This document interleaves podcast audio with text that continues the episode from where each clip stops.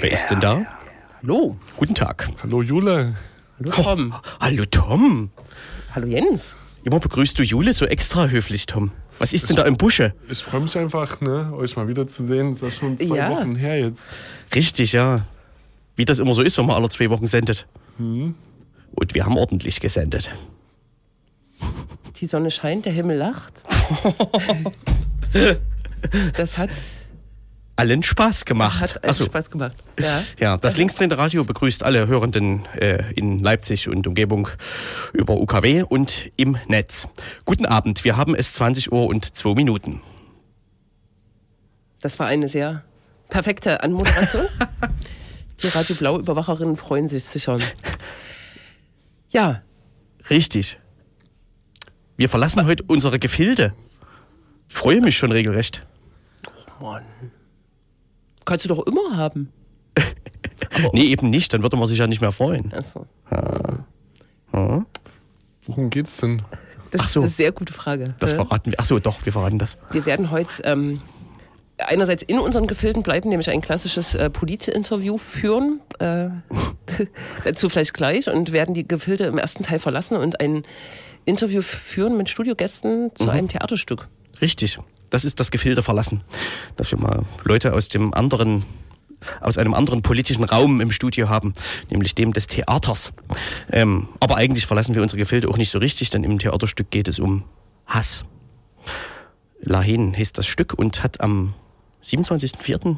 Mittwoch in wenigen Tagen äh, Weltpremiere tatsächlich in Leipzig in den Kammerspielen. In acht Tagen. Ja, genau. Bis dahin wird geprobt. Es gibt eine Podiumsdiskussion mit äh, üblichen Verdächtigen, die alle schon mal bei uns im Studio waren tatsächlich. Ähm, am Sonntagabend um 20 Uhr, aber wir informieren ausführlich im Laufe des Gespräches nochmal. Genau. Und schalten nach Gera. Genau, ich war, äh, ich war nicht im Theater. Ich habe mir hier Also ähm, sag mal. im Schauspielhaus die Maßnahme angeguckt. Ach, das Ja, Stück, um das es jetzt so viel Verwirrung gibt, weil alle denken, das wäre ein kommunistisches Terrorstück. Richtig, ja. Es gab da eine Anfrage, eine Bürgeranfrage im Stadtrat, die, glaube ich, immer noch nicht beantwortet ist, die ähm, indirekt sozusagen die äh, Zensur, die, die Absetzung oder Kürzung von Finanzmitteln für das Schauspielhaus äh, forderte. Das ist ein äh, Brecht, ein Stück von Brecht. Ne? Hat Und das ist geremixed mit dem anderen Stück, ne? Es ist remixed mit Aeschylus, ja. Ähm, die Perser. Ja. Es ist nicht geremixed, sondern es ist nacheinander, äh, so. abgetrennt voneinander gezeigt. Mhm. Aber es zeigen sich Bezüge zueinander. Und, und es ist wahrscheinlich auch eine kritische Revue. Ja, auf jeden Fall und sehr sehenswert. Mhm. Ja. Ah ja, du warst Hallo. natürlich dort als Terror-Queen. Richtig. Verstehe. Mhm. Ich war auch im Theater. Da haben wir auch schon drüber gesprochen, nämlich äh, bei dem Julius Hirsch-Stück Joller äh, im Theater der Jungen Welt. Mensch, ganz schön viel Theater hier bei uns. Man kommt ja kaum noch zum Demonstrieren. Ach nee. ja. Aber alles keine Ablenkung, sondern im Theater finden ja relevante Sachen statt. Ne? Auf jeden Fall. Das ist, Ist ja uns die, zumindest mal wieder aufgefallen. die Aufgabe von Theater. Ja, kritisch mit richtig. Gesellschaft und mit den Zuständen auseinanderzusetzen. Das werden wir dann hören. Und demonstrieren werden wir quasi auch, oder wir werden vorbereiten auf das Demonstrieren. Der 1. Mai ist ja doch ein sehr zentraler Tag, immer für alle möglichen politischen Lager. Klingt das jetzt so beliebig? Und äh, also hat ja eigentlich so eine sozusagen linke, ähm, arbeiterbewegte oder anarchistisch bewegte Tradition. Es kam neulich so eine schöne Doku über Anarchismus. Auf Arte, da ist das auch noch mal, mal schön in Szene gesetzt, was Anarchistinnen am 1. Mai so erlebt haben an äh, gewaltsamen Niederschlagung. Äh, aber vor allem steht es natürlich im Fokus einer antifaschistischen Linken, weil es ein Hauptaufmarschtag von Neonazis ist und auch Geworden ist auch über die letzten Jahre, muss man sagen. Ne? richtig, ne? Ja, also lange ich denken kann, war das schon immer so ein zentraler Mhm. Tag, ne? Äh, und auch hier im, im Sendegebiet werden äh, Nazi-Aufmärsche stattfinden. Das stimmt überhaupt nicht im Sendegebiet. Äh, über, Ja. Neben dem Sendegebiet. Das in, Sendegebiet ist sehr klein. in, Im gefühlten Sendegebiet. in Bautzen, Gera Halle und wir werden, haben uns Gera rausgepickt und werden heute ähm, mit äh, einem Menschen aus Gera sprechen über den dortigen Also, richtig. Aufmarsch. Ja, aber trotzdem über Halle informieren, ne? Right. Es hängt ja alles so ein bisschen, naja, in der Nähe zumindest. Und äh, ja, antifaschistischer Protest ist ja selten vereinzelter Protest. Gibt es auch auf jeden Fall Verbindungen. Genau. In Gera demonstriert eine der vielen Kleinstparteien. Die Rechte, die, also was das Auftreten her, was das Auftreten angeht, ähm, ich war vor zwei Jahren in Blauen mir das angucken, auf jeden Fall die am krassesten neonationalsozialistisch orientierte, also am eindeutigsten Partei ist in diesem Spektrum. Dritter Weg, nicht die Rechte. Dritter Weg, richtig. Entschuldigung, jetzt habe ich das doch nochmal verwechselt. Hm. Genau. Hm. Die Rechte wiederum. Diese andere Kleinstpartei demonstriert in Halle. So, richtig. jetzt haben wir es richtig. Mhm. Gut. Aber wir werden das dann eh alles nochmal aufschlüsseln. Ja. Ne? Aber ja. ja. es prägt sich durch Wiederholung ein, sagt Tom immer. Und spielt deswegen immer die gleiche Musik. Ach nee, doch nie. Dann spiele ich jetzt mal von der, den Künstlern Kettenkarussell den Titel Trust. Zu hören ist er auf der äh, Geekling Compilation Mind Over Matter.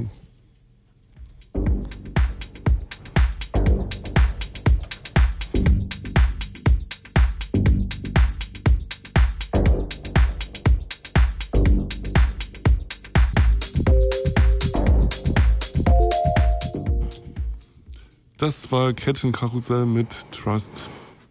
Und wir sind im linksdrehenden Radio und ich bin fast ein bisschen aufgeregt, weil wir unsere gewohnten Gewässer verlassen. Ähm, wir haben nämlich das äh, Theaterkollektiv Glanz und Krawall im Studio und sprechen tatsächlich über ein Theaterstück. Eins allerdings, was uns interessiert, weil wir im Linksdrehen Radio uns ja schon seit Jahren äh, mit dem Thema beschäftigen, wonach auch das Stück, zumindest der Titel, klingt, äh, nämlich Lahen, eine Hassrevue. Ähm, ja, wir haben es die letzten anderthalb Jahre dokumentarisch genommen und geguckt, was in Sachsen und Umgebung passiert. Ähm, das Stück hat Weltpremiere in Leipzig am 27.04. sozusagen und zwar in den Kammerspielen und äh, wir sprechen in den folgenden Minuten mit äh, dem Dramaturgen Dennis Depta, mit der Regisseurin Mariella, Marielle Sterra und einer Schauspielerin. Kara. Richtig, Schröder. genau.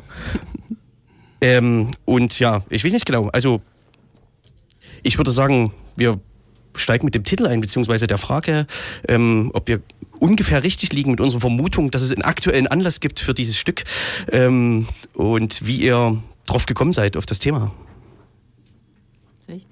Ähm, naja, wir haben jetzt natürlich, ähm, also als Theaterkollektiv haben wir immer den Anspruch, uns mit aktuellen Themen auch zu befassen. Allerdings arbeiten wir normalerweise, weil wir Musiktheater machen, viel auch mit klassischen Stoffen, auch Opernstoffen.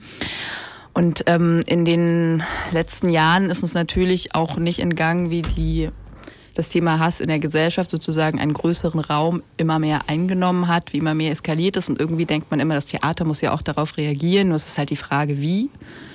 Oft passiert es dann, indem man ein klassisch, äh, klassisches Stück nimmt und das aktualisiert und irgendwie dann nochmal einen aktuellen Aspekt daraus ähm, oder daran zeigt. Und wir haben uns jetzt diesmal entschlossen zu sagen, wir machen eine Revue. Das heißt, wir haben kein geschlossenes Stück, sondern wir nehmen viele kleine, verschiedene Texte von verschiedenen Autoren, zeigen die in einer revueartigen Theater, einem revueartigen Theaterabend und ähm, arbeiten uns sozusagen daran ab, was bedeutet Hass, was bedeutet Hass auch im Theater sozusagen, wie kann man das darstellen, wie kann man das spielen auch, wie spricht man das Publikum darauf an? Also wann ist ein Hass, ist Hass offensichtlich, wann ist Hass aber auch getarnt, verdeckt? Und wie kann man den auch entlarven? Was sind das für Texte?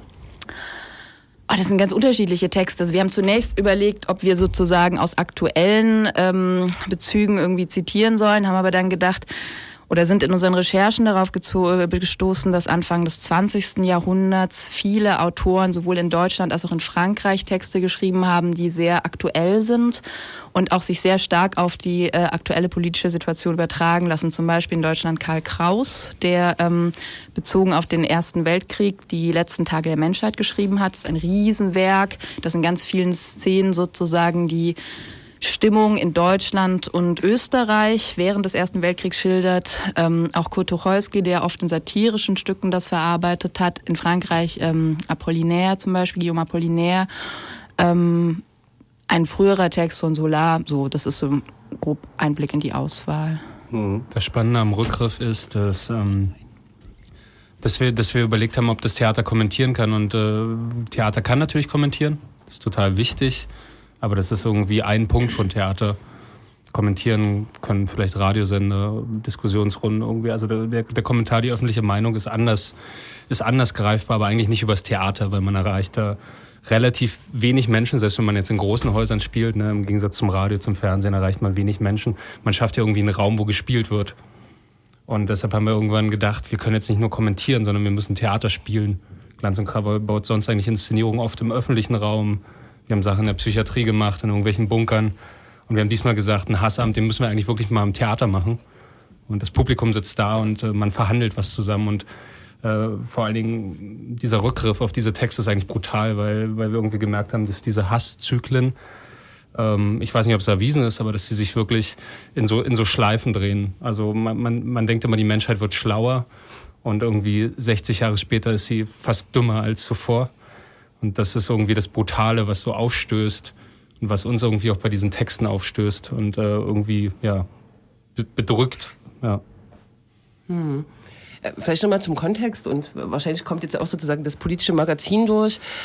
Ähm, ist denn sozusagen der, die Motivation schon, ähm, du hast es so ein bisschen äh, gesagt, äh, ähm, die äh, rassistische Aufladung zum Beispiel der, der gesellschaftlichen Situation im Moment, dieser Nationalismus, dieser weiß ich nicht, diese Schrankenlosigkeit im Umgang miteinander und ähm, vielleicht noch eine andere, also eine wahrscheinlich schwierige Frage. Ähm, be bezieht ihr Position zum, zum Thema Hass? Weil äh, ich habe vorher kurz gedacht, Hass ist ja faktisch erstmal nichts Schlimmes, ist sozusagen die, äh, das Gegenstück zu einem sehr positiven Gefühl, aber ist auch erstmal ein starkes Gefühl. So. Also eine Doppelfrage. Na, die Frage ist relativ komplex. Also wir haben so ein bisschen gemerkt, dass, dass allein bei der Definition von Hass fängt es eigentlich schon an. Also für mich zum Beispiel, ich würde Hass auf jeden Fall so von Wut und Zorn trennen, wo ich sage, das sind kurze, total menschliche Regungen.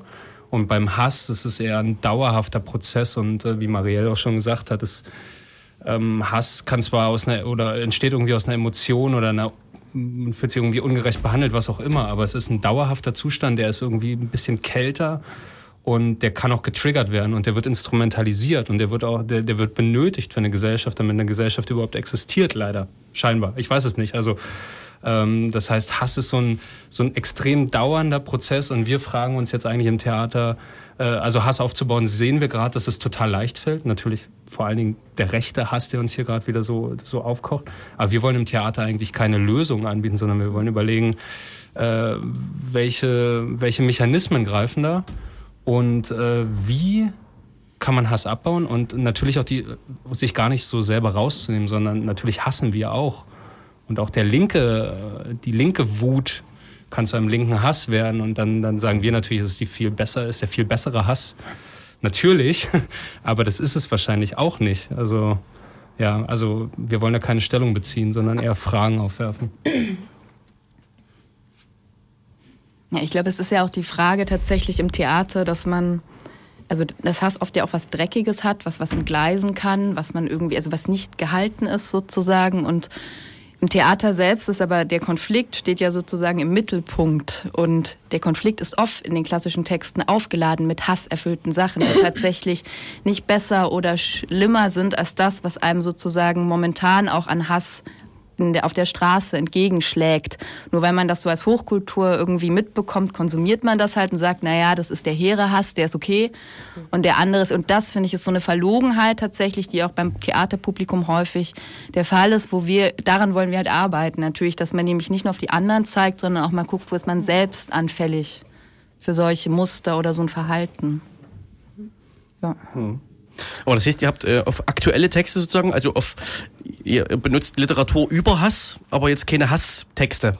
Also keine, weiß ich nicht, ich erinnere mich an eine Hassrevue, tatsächlich auch in so einem Revue-Sinne, wo Journalistinnen Texte vorgelesen haben die ganze Zeit, die gegen sie gerichtet waren, sozusagen. Also ich sag mal, Leserpost, Hasspost. Eine ganz großartige Revue, die allerdings natürlich davon lebte, dass die Journalistinnen da die Betroffenen waren.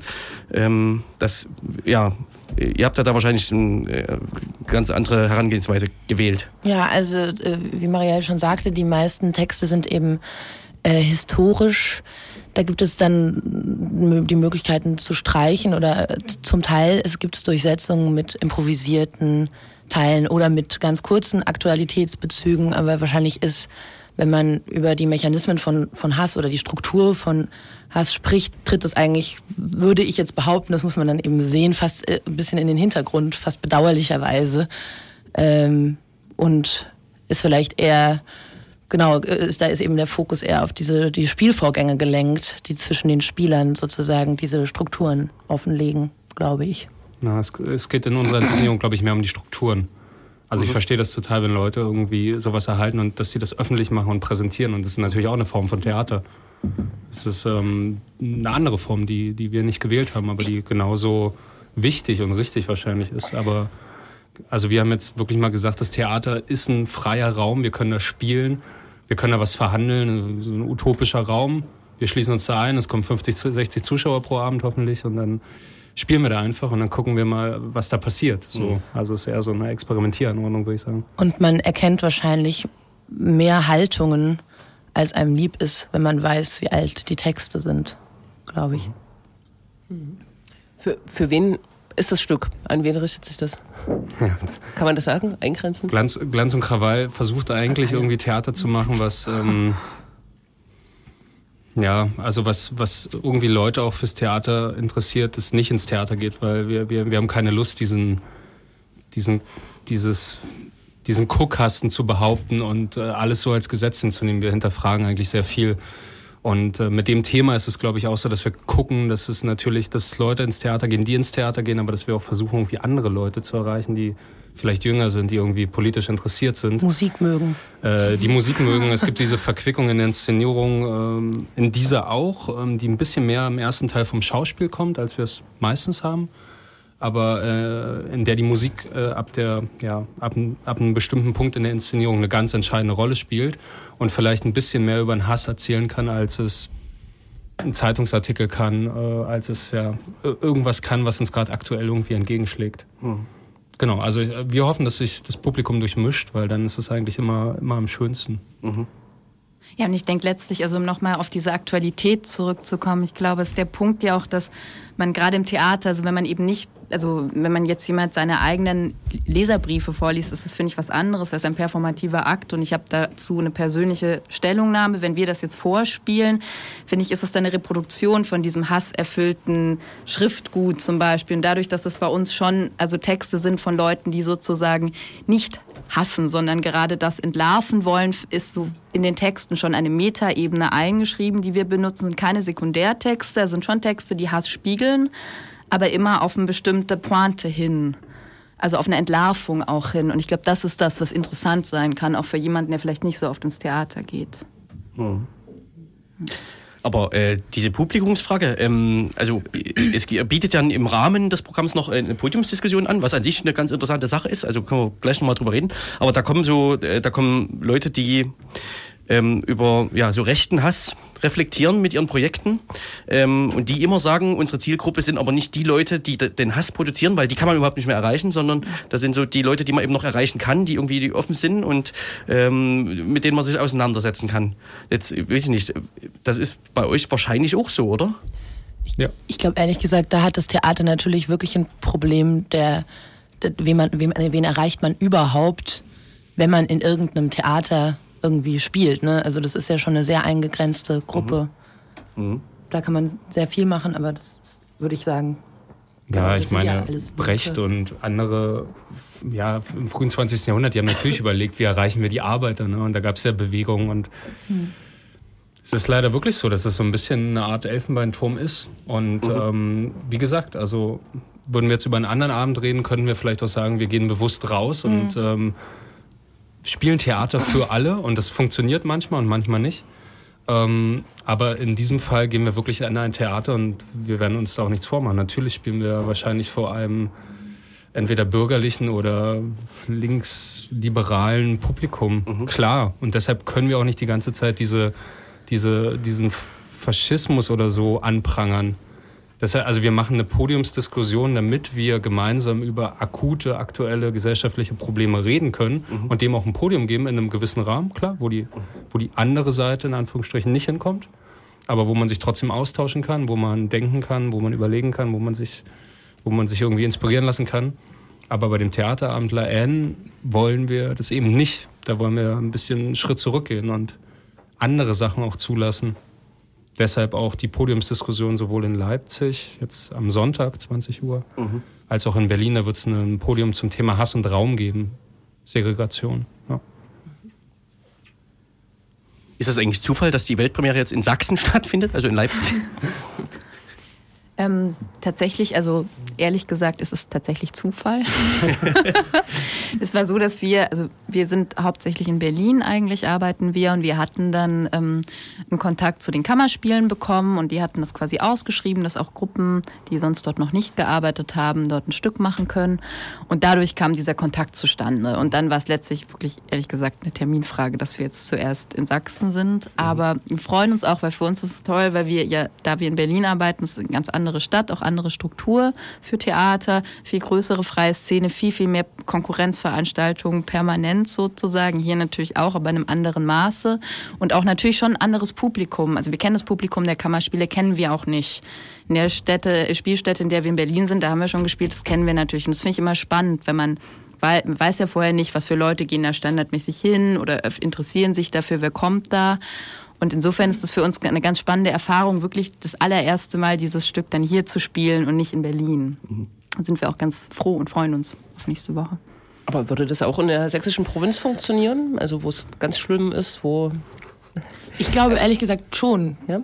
Ich glaube, abgesehen davon, dass man das Problem hat, dass sozusagen zu den Theatern nicht unbedingt äh, Leute kommen, habe ich aber zum Beispiel in der sächsischen Provinz oder so, ich kann mir das eigentlich gut vorstellen. Also weil das ist ja auch ähm, tatsächlich eine Revue, trotz allem, die dann an gewissen Punkten eben sehr viel härter einschlägt als möglicherweise die äh, gängige Revue. Aber eigentlich ist es, glaube ich, schon so, dass Glanz und Krawall äh, tendenziell von der Form versuchen, ähm, ein zugängliches Theater für verschiedene Gruppen zu machen. Also auch in der Bildsprache oder mit der Musik und mit, den, mit dem Zugriff auf Texte. Also ich finde, ja, Also klar, wenn wenn wenn, es da die Möglichkeit gibt, spielen wir auch da total gern, logisch. Also ähm, ja, wie, wie Marielle und Kara gerade gesagt haben, also es ist total gut für uns, aus der Hauptstadt rauszukommen. Also und vor allen Dingen auch mit dem, was wir dann hier erleben, weil Theater passiert einfach im Raum und äh, nimmt man ganz viel aus dem Publikum. Also jeder Abend hängt natürlich an dem, wie es gebaut ist, an den Schauspielern, an den Sängern, Schauspielerinnen, ähm, aber auch am Publikum. Und ich glaube, diese Energie nimmt man dann auch mit nach Berlin. Wir haben im Juni ein Gastspiel bei einem Theaterfestival in Frankfurt oder was so ein bisschen so diese, das Motto dieses Jahr ist Wir, also die wollen ja, so ein deutsch-polnisches Festival, ist vielleicht der Abend auch nochmal interessant, so zum Thema Grenze, Abgrenzung. Ähm, ja, und wir wollen eigentlich schon versuchen, den Abend auch nochmal ja, in anderen Landstrichen aufzuführen, weil es absolut Sinn macht mit dem Thema, klar. Dann, ähm, also ich äh, würde noch mal eine, eine Frage ein bisschen zuspitzen, so für uns ähm, kulturlose Politheinis aus dem Radio. Ähm, würde ich noch mal, ihr habt glaube ich schon relativ viel zu dieser Frage gesagt, aber ich würde noch mal zuspitzen fragen, ähm, also es gibt diese aktuellen gesellschaftlichen Zustände, die wir oft genug schon jetzt beschrieben haben, auch im Laufe dieser letzten Minuten. Ähm, ihr macht dieses Theaterstück. Ähm, was ist denn die gesellschaftliche Fehlstelle, die ihr jetzt ganz konkret bei dem Theaterstück, die ihr glaubt füllen zu können, die sozusagen auf anderen Ebenen nicht abgedeckt wird? Also ich kann da nur als Schauspielerin mal kurz beschreiben, wie das sozusagen in der Arbeit sich, was da, was ich da gelernt habe möglicherweise oder gerade noch am Lernen bin. Ähm, das ist, dass sozusagen es immer eine Sehnsucht dahin gibt, irgendwie einen äh, konfliktvollen, also man, man hat Spaß daran, einen einen Hass zu fühlen oder den zu spielen oder den vielleicht sogar den Mitspieler äh, an den Mitspieler auszuspielen tatsächlich. Und das, das ist ja was, was irgendwie interessant ist zu beobachten. Dadurch merkt man, äh, Machtmechanismen, die in verschiedenen Texten da ja auch sehr eingeschrieben sind, weil die ja sozusagen Hass als Thema oder Ausgrenzung auch behandeln und dass tatsächlich eine Revue sich mit diesem äh, Thema vereinen lässt. Das ist was, was ich so als Sp Spieler gemerkt habe, dass ich da, äh, dass sich das manchmal sehr, äh, dass es ein Unbehagen auslöst bei mir sozusagen. Ich glaube auch ehrlich gesagt, dass, also weil Theater ist ja tatsächlich, ist in dem Fall ist eine Inszenierung, die schon einen sehr künstlichen Raum hat. Also es ist keine naturalistische Inszenierung, die irgendwas abbildet, sondern es ist ein sehr künstlicher Setting sozusagen. Und dadurch, dass wir auch viel mit Musik arbeiten, also meine Erfahrung mit Musik sozusagen ist ja, dass, dass an manchen Stellen man mit Sprache bestimmte Sachen nicht mehr ausdrücken kann, eben tatsächlich die Sehnsucht vielleicht danach, auch diesen Hass irgendwie wieder aufzulösen, obwohl man halt weiß, dass der auch wiederkommen wird und auch, dass so ein brüchiger Frieden ist, der nicht von Bestand ist, was unglaublich kitschig jetzt klingt und was auch in Sprache sehr kitschig ist, aber was sich über Musik erzählen lässt, das ist nichts Konkretes. Also ich würde nicht, wir haben ja keine Lösung, also wer sind wir denn? Wir haben natürlich keine Lösung, um irgendwie Hass aufzulösen. Das können wir gar nicht. Mhm. Aber wir können tatsächlich in so einem Abend versuchen, ein, also diese Sehnsucht irgendwie schon zu artikulieren über diese theatralen Mittel. Und ich glaube, das ist das, was man hinzufügen kann. Ob sich das dann bei irgendwem irgendwas auslöst und er sagt, ich habe jetzt die Idee, ich mache das so und so, keine Ahnung, weiß ich nicht, wissen wir auch nicht. Aber das hoffen wir natürlich irgendwie. Hm.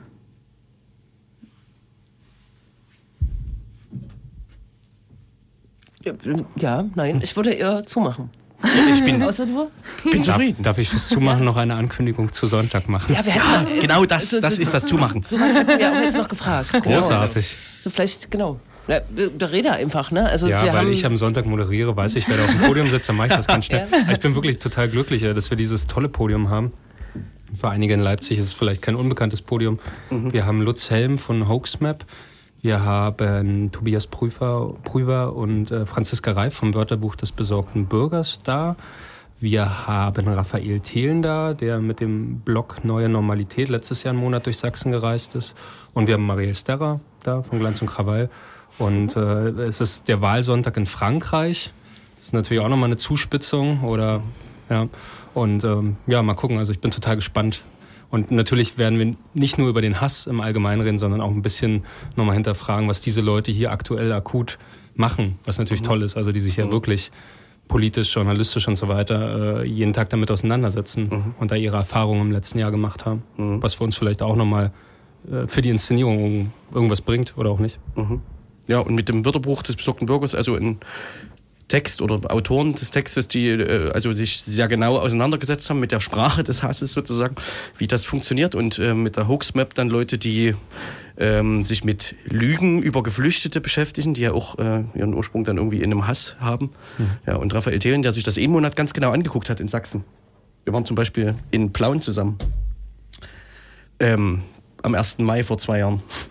Das finde ich halt toll, dass ja. er dann wirklich auch in die Region reist und ähm, ganz gemischte Wahrnehmung hat. Ne? Also er hat ja auch irgendwie vorgefertigt, was in seinem Kopf, wenn er da hinfährt, mhm. nach Plauen, nach Aue, aber der ähm, teilweise genau das wahrnimmt, was er vorher dachte und teilweise ganz andere Erfahrungen macht. Mhm. Das finde ich total gut, dass er da diesen Dialog sozusagen sucht. Also am Sonntag 20 Uhr Kammerspiele, die Podiumsdiskussion und am Mittwoch darauf, am Donnerstag 27. Darauf. Donnerstag Premiere, Premiere für euch. Richtig. Aber alle Informationen findet man natürlich auch bei euch auf der Seite äh, Glanz und Krawall. Ähm, Glanz und Glanz und Krawall.de und äh, auf der Seite der Kammerspiele natürlich im Werk 2. Und man muss sich ranhalten. Ne? Ihr seid nur eine begrenzte Zeit hier, fünf genau. Tage. Mhm. Bis Wir haben hier eine Podiumsdiskussion, vier Aufführungen und es gibt immer so ah, maximal 60 Zuschauerplätze. Mhm. Also. Okay. Gut. Schlag zu. Ja. Vielen Dank. Ja, danke wir euch. Wir danken euch. Vielen Dank für die Einladung. Ja, und wir werden das bestimmt noch besprechen. ja, aber bis dahin Musik. Es gab genau, einen Musikwunsch. Da kommt jetzt ein äh, Wunschtitel und zwar von der jungen, äh, aufstrebenden Indie-Band Tokotronic. das, das Stück äh, Freiburg. Jens. Ich bin dabei. Jens Freiburg. Achso. Danke euch.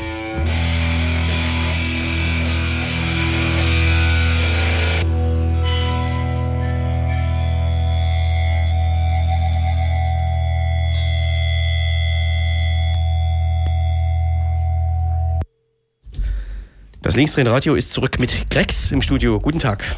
Hallo. Die Lieder von Tokotronic sind auch nicht länger geworden, ne? War das jetzt besonders kurz? Das war jedenfalls nicht besonders lang. Guten Tag. Guten Tag. Schon drüben auf dem Hügel möchte es sein. Ja. Hab ich dort abgelesen. Oder meinst du? Könnt ihr auch noch ein bisschen Tokotronik im Hintergrund laufen lassen? Jetzt, so, auf, ne? jetzt auf dem Vogelberg, das wäre. Auf dem Playback-Hintergrund. Oder musst du dann hier an dieses Gerät ran, Tom? Ja. Ja. Das ist, äh, man merkt bestimmt nicht, wie wir hier überbrücken.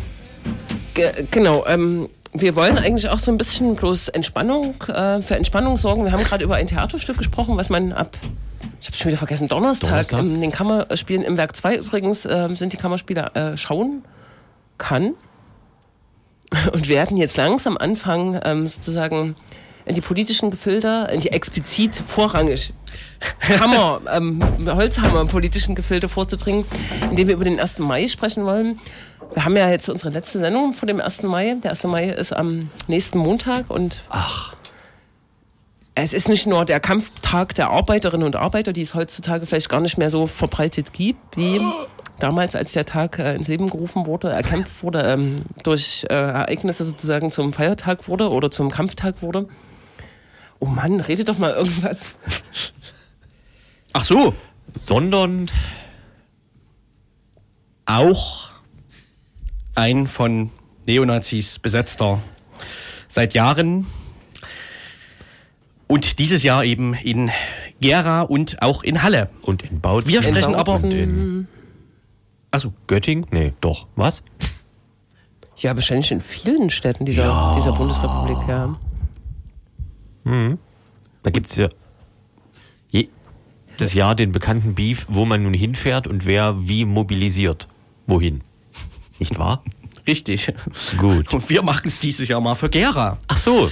Ja, Sehr gut, ich hätte jetzt Halle vorgeschlagen. ja, äh, dritter Weg. Das ist Gera. Das ist Ne? Gera. Genau, aber wir spielen noch eine Musik bis dahin, Ach so. oder? So ist das. Welche ausstrebende Band? Eine sehr aufstrebende Die Band namens Goldie, allerdings hier in einem aktuellen 2017er Remix Das von. Burial. Ein also ein, ein Klassiker der elektronischen Musik. Im Original.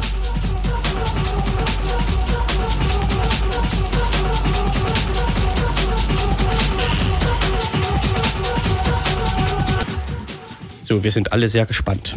Wir Technik-Honks. Hallo? Achso. Hallo? Ja, Ja. wir haben einen Gesprächspartner. Unfassbar. Genau, hallo nach äh, Gera wahrscheinlich, möglicherweise. Richtig. Genau, wir haben äh, schon ausführlich äh, anmoderiert. Wir wollen über den 1. Mai sprechen. Erst, der 1. Mai ist ja nicht erst seit gestern Aufmarsch. Ähm, Zeit äh, für Neonazis, obwohl natürlich dieser Tag historisch eine ganz andere, nämlich Arbeiterbewegte, ähm, einen arbeiterbewegten Hintergrund hatte. Ähm, und wir wollen jetzt sprechen über den äh, Aufmarsch des Dritten Weges äh, in Gera und sprechen mit ähm, Arthur, der zum Vorbereitungsteam, zum Antifa-Vorbereitungskollektiv gehört, das die Demonstration das Hinterland auffühlen am 1. Mai in Gera durchführen wird. Hallo, Arthur. Ja, hallo, hallo. Genau. Ähm, vielleicht steigen wir mit der Frage äh, ein. Wir haben das vorhin auch schon angeschnitten. Ähm, der dritte Weg ist ja schon eine der relevanten ähm, und eine der radikalsten, krassesten neonazistischen Akteure, die in den Vorjahren unter anderem im Plauen in Saalfeld ähm, aufmarschiert ist. Am 1. Mai dieses Jahr ist Gera angesagt. Wie lässt sich das erklären, dass jetzt Gera, äh, eine eher Mittelstadt wahrscheinlich in Thüringen, der Aufmarschort äh, für diese Neonazis ist? Ja, also wir glauben, dass der dritte Weg sich da schon bewusst kleinere, mittelgroße Städte aussucht, die irgendwie ein bisschen struktur, strukturschwach sind, die ein bisschen abgehängt sind, in denen es äh, nicht so viel Subkultur gibt, äh, wenig Studenten oder irgendwie eine nennenswerte Zivilgesellschaft. Also schon so Städte, die man ein bisschen als provinziell bezeichnen könnte. Ich glaube, da hoffen sie auf weniger Gegenwehr und sehen da auch Chancen bei frustrierten Bürgern ein bisschen andocken zu können und da bietet sich Gera an. Nicht nur, weil es Provinz ist, sondern weil es hier auch seit den frühen 90ern eine aktive Nazi-Szene gibt, weil es diverse Versende, Musiklabels, Nazi-Bands und Nazi-Läden und auch dieses sogenannte Rock für Deutschland eine, ein Nazi-Konzert als politische Versammlung getarnt gibt. Also das hat hier quasi eine ganze Menge verfestigte Strukturen und aus denen rekrutiert der Dritte Weg eben auch seine Mitglieder. Also das sind alles keine Unbekannten, die da hier aktiv sind. Die gibt es schon länger bei lokalen Kameradschaften ähm, in Ostthüringen, also was so das NSU-Unterstützerumfeld war. Teilweise sind das Leute jetzt beim Dritten Weg, die da auch früher schon irgendwo mit angebunden waren. Teilweise auch Leute, die zum Beispiel in Leipzig auch bei Übergriffen dabei waren, in Konnewitz. Also ja, eine Struktur, wo der Dritte Weg wahrscheinlich denkt, dass man da gut drauf aufbauen kann. Deswegen Gera. Ist Gera jetzt ähm, ein Zentrum dieser Partei des Dritten Wegs? Also was personelle Strukturen angeht? Nee, das ist es noch nicht. Das Zentrum ist eher in Richtung Plauen, also so im sächsischen Vogtland zu sehen. Das ist aber alles nicht weit und die versuchen ja, sich so ein bisschen auszubreiten und da gibt es auch enge Verbindungen und ja, die versuchen hier quasi einen neuen Stützpunkt ähm, aufzuziehen und da auch neue Leute zu gewinnen und das gelingt denen eben auch mit solchen Demonstrationen. Ja, vielleicht ähm, kann man noch mal ein bisschen Blick tatsächlich auf den dritten Weg ähm, äh, richten, auch auf die Mobilisierung. Äh, also ich habe vorhin gesagt, sozusagen, dass der 1. Mai schon sozusagen historischen anderen Hintergrund hat, nämlich Arbeiterbewegung, ähm, Kampf für ähm, die, den Acht-Stunden-Tag und so weiter. Wie ähm, besetzen die Akteure, das ist ja wahrscheinlich auch dieses Jahr nicht einzigartig, sondern zieht sich sozusagen auch durch diese Parteiprogrammatik einer neonationalsozialistischen Partei. Wie äh, sieht deren Programm aus und auch die Mobilisierung für den äh, 1. Mai inhaltlich jetzt gesehen? Äh, ja, also die geben sich ja antikapitalistisch und ähm, wollen ja sowas wie einen sogenannten deutschen Sozialismus verkörpern. Ähm, aber eigentlich, wenn man genau hinguckt, richtet sich das vor allem gegen die freiheitliche Gesellschaft, gegen die Pluralität der Lebensentwürfe. Und der äh, dritte Weg ist da eben auch sehr nah an, am historischen Nationalsozialismus, wenn man dann dort davon spricht, dass man irgendwie die Persönlichkeit fördern und fordern will, allerdings nur, damit der Einzelne Schaffenskraft fürs Volk hat und dieses ganze ähm, ideologische Fragmente aus der Nazizeit. Also das ist so ein faschistischer Volksgedanke mit einem starken Staat, in dem der Einzelne nichts wert ist. Und äh, man spricht also von der Erhaltung und Entwicklung der biologischen Substanz des Volkes. Also das ist sehr nah an diesen Herrenrassewahn des Dritten Reiches. Ähm, das trägt man halt nicht so nach außen, sondern man macht so ein bisschen auf sozialen Kümmerer zum Teil auch, also dort, wo die ein Bürgerbüro haben und versucht da wirklich auch ähm, naja, bei frustrierten Bürgern so ein bisschen mit anzudocken, mit diesem scheinbaren Antikapitalismus. Aber eigentlich hat es damit nicht viel zu tun. Nun ähm, ist es ja so, dass äh, in Halle, also eigentlich relativ nah im Einzugsgebiet sowohl von Leipzig als auch nicht so weit weg von Gera, die Rechte aufmarschiert.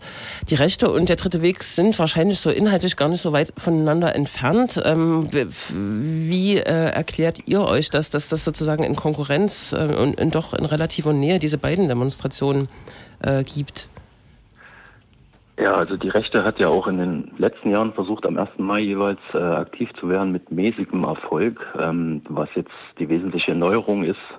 Äh, es gibt da so eine, äh, die sogenannten antikapitalistischen Kollektive. Das sind auch so freie Kräfte aus dem süddeutschen Raum zum Teil, aber auch aus der Ecke um Weimar und auch in Halle gibt es da Leute, die da ähm, ja bisher zum dritten Weg gefahren sind und sich mit denen wohl überworfen haben im letzten Jahr. Also die bildeten da immer so einen schwarzen Block der Nazis, waren maßgeblich an Übergriffen und Ausschreitungen auch beteiligt in den Vorjahren. Ähm, ja, und die mobilisieren nach Halle. Für uns heißt das aber letzten Endes ähm, noch nicht so viel in Gera, weil einige der jetzigen dritten Weg-Nazis, also die da jetzt wirklich in der Partei sind, an Infoständen stehen und so weiter, die waren halt in den letzten Jahren auch noch genau in diesem Block unterwegs und es gibt da auch enge Verbindungen nach Süd- und Mitteldeutschland, auch nach Brandenburg zu freien Kräften, so dass wir eigentlich nicht glauben, dass es ähm, mit dieser Spaltung nach Halle jetzt so wesentlich viel am Gefahrenpotenzial, am Gewaltpotenzial ändert. Das macht für uns jetzt auch nicht so den großen Unterschied, ob das wie letztes Jahr 800, 900 Nazis beim dritten Weg sind oder vielleicht jetzt 500, 600.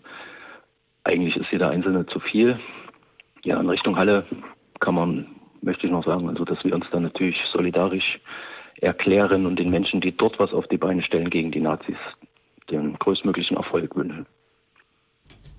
Genau, das finden wir auch wichtig. Auch äh, aus Leipzig sozusagen wird vor allem nach Halle, aber auch nach Gera mobilisiert. Und vielleicht kommen wir jetzt sozusagen zum Ende hin auch zu dem, was ihr plant. Was ist denn sozusagen das große Ziel äh, dieses Tages und was habt ihr so als Antifa-Bündnis äh, vor allem vor? Ja, das große Ziel, also das im besten Fall wäre es natürlich das Ziel, dass die Nazi-Demo nicht so wie geplant stattfinden kann, dass man da ein Klima hinbekommt, in dem die Nazis quasi hinterher sagen, oh scheiße, Gera, fahre ich jetzt nicht wieder hin.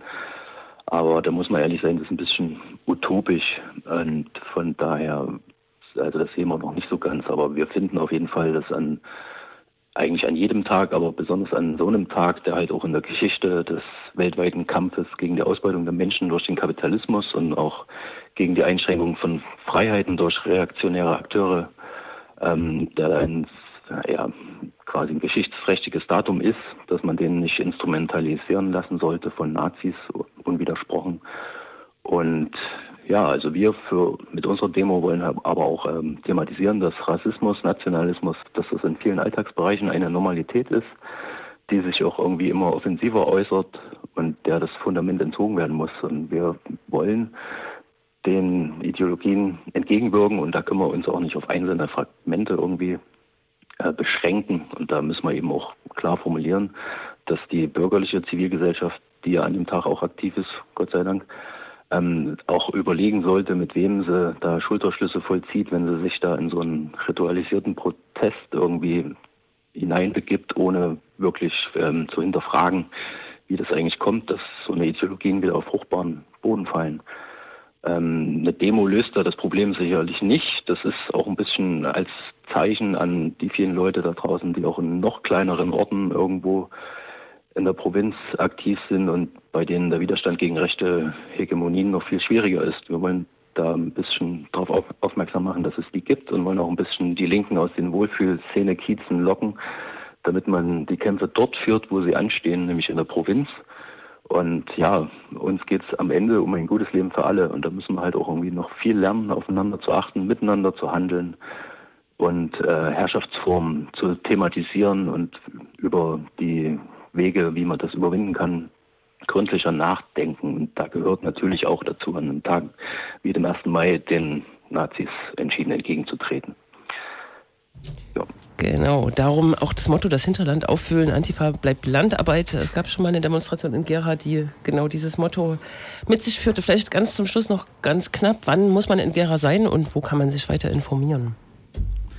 Ja, also es gibt auf jeden Fall einen Blog, der nennt sich geraaufwühlen.blogsport.de. Da findet sich der Aufruf und dann ein, zwei Tage vorher auch nochmal die allerneuesten Infos. Ansonsten ist geplant, dass es 9.30 Uhr am Hauptbahnhof in Gera für uns losgeht. Ja, dann bleibt vielleicht noch zu sagen, dass es auch die eine oder andere bürgerliche Versammlung gibt. Ähm, was begrüßenswert ist, dass auch von dort kommuniziert wird, dass ähm, ziviler Ungehorsam absolut in Ordnung ist, dass man sich da solidarisiert, dass man da auch nicht irgendwie gegeneinander arbeitet. Das ist schon mal schön. Und wir starten, wie gesagt, 9.30 Uhr. Ab um 10 dann soll die Demo losgehen am Hauptbahnhof in Gera und alles, was der Tag dann noch bringt, wird sich an dem Tag hoffentlich ergeben. Okay, okay. vielen Dank an das Arthur und ja, viel Erfolg. Ja, genau. danke schön. Adios. Adios.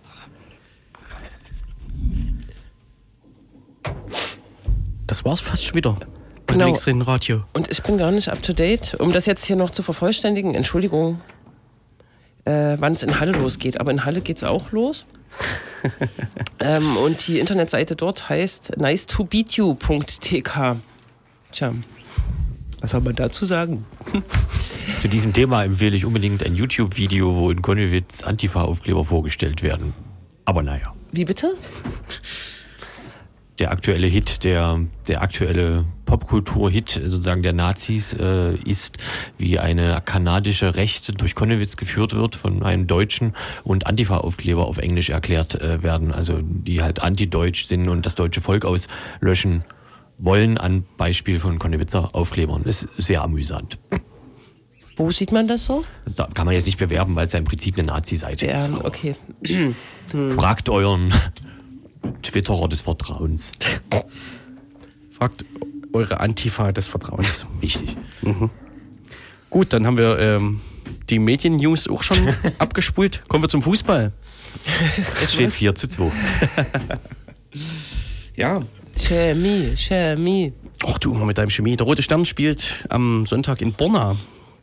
Falls jemandem das was sagt. Ähm, in Borna beim BSV, beim Borna SV spielten, spielen ähm, vier Spieler, die am 11. Januar 2016 Konnewitz mit angegriffen haben, oder sagen wir es korrekt, die von der Polizei in Konnewitz aufgegriffen wurden. Nur Zufall. In einer Horde von Menschen, die wahrscheinlich vorher Konowitz angegriffen hatten. Mutmaßlich. Mutmaßlich, richtig, ja.